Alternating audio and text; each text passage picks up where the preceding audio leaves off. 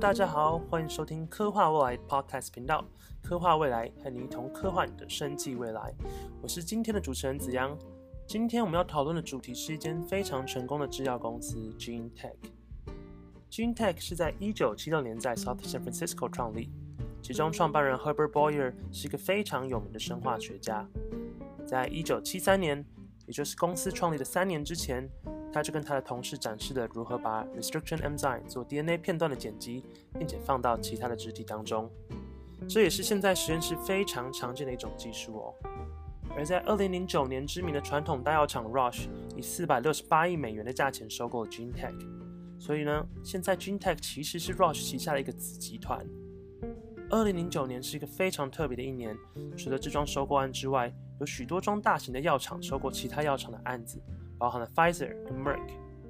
不过呢，虽然说是收购，从一九九零年开始，Roche 就已经非常大部分的持有 GeneTech 的股份。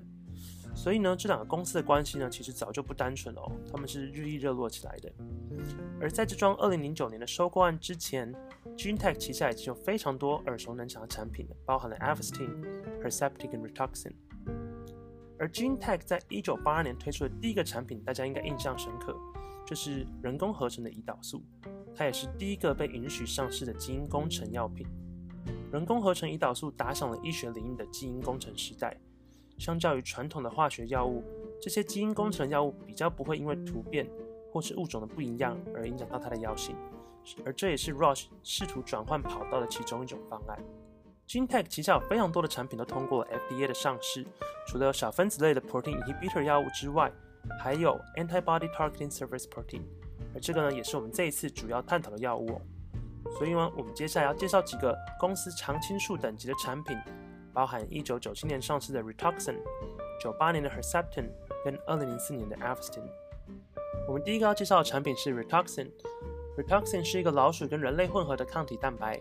什么是混合抗体蛋白呢？以 Rituxan 来讲，是指它的抗体由不同的物种组成。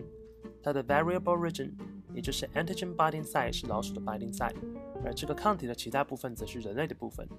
GeneTech 他们可能是从 mouse model 里面找到了 anti CD20 的抗体，然后把它改成适合人类使用的抗体哦。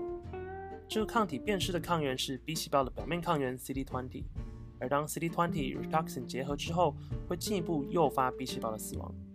这支药物一开始用于非霍奇金氏淋巴瘤 non-Hodgkin lymphoma。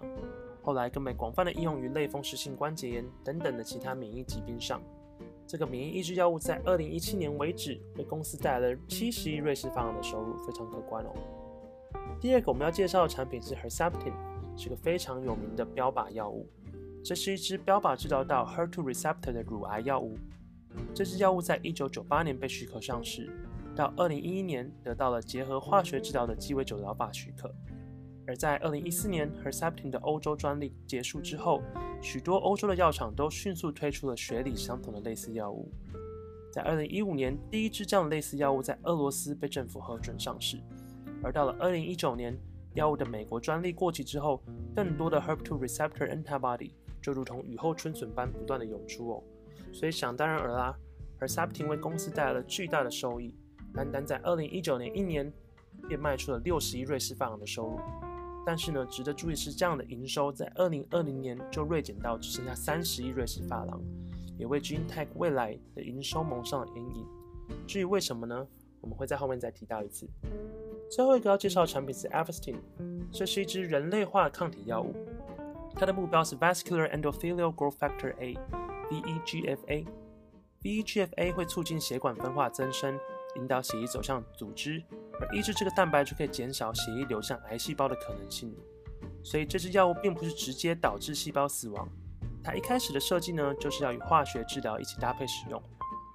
Avastin 在二零零四年被核准应用于大肠癌的治疗上，搭配五 FU 的基础化学治疗之后，更被广泛的应用在肺癌、乳癌、肾脏癌、脑癌，甚至是眼部疾病等等。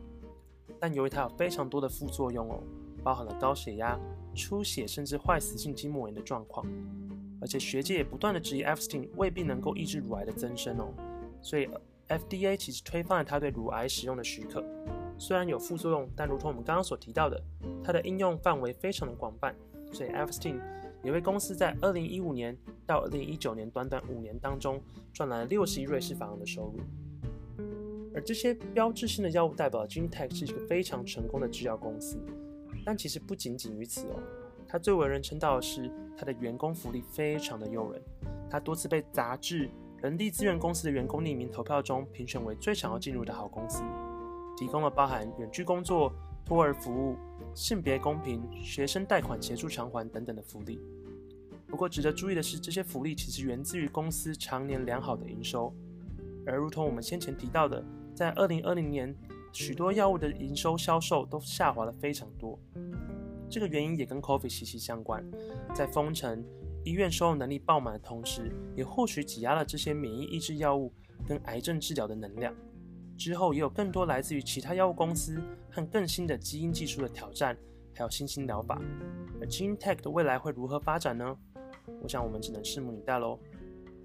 我们今天关于 GeneTech 讨论就到这里喽。别忘了关注我们的频道来参与我们的每周分享。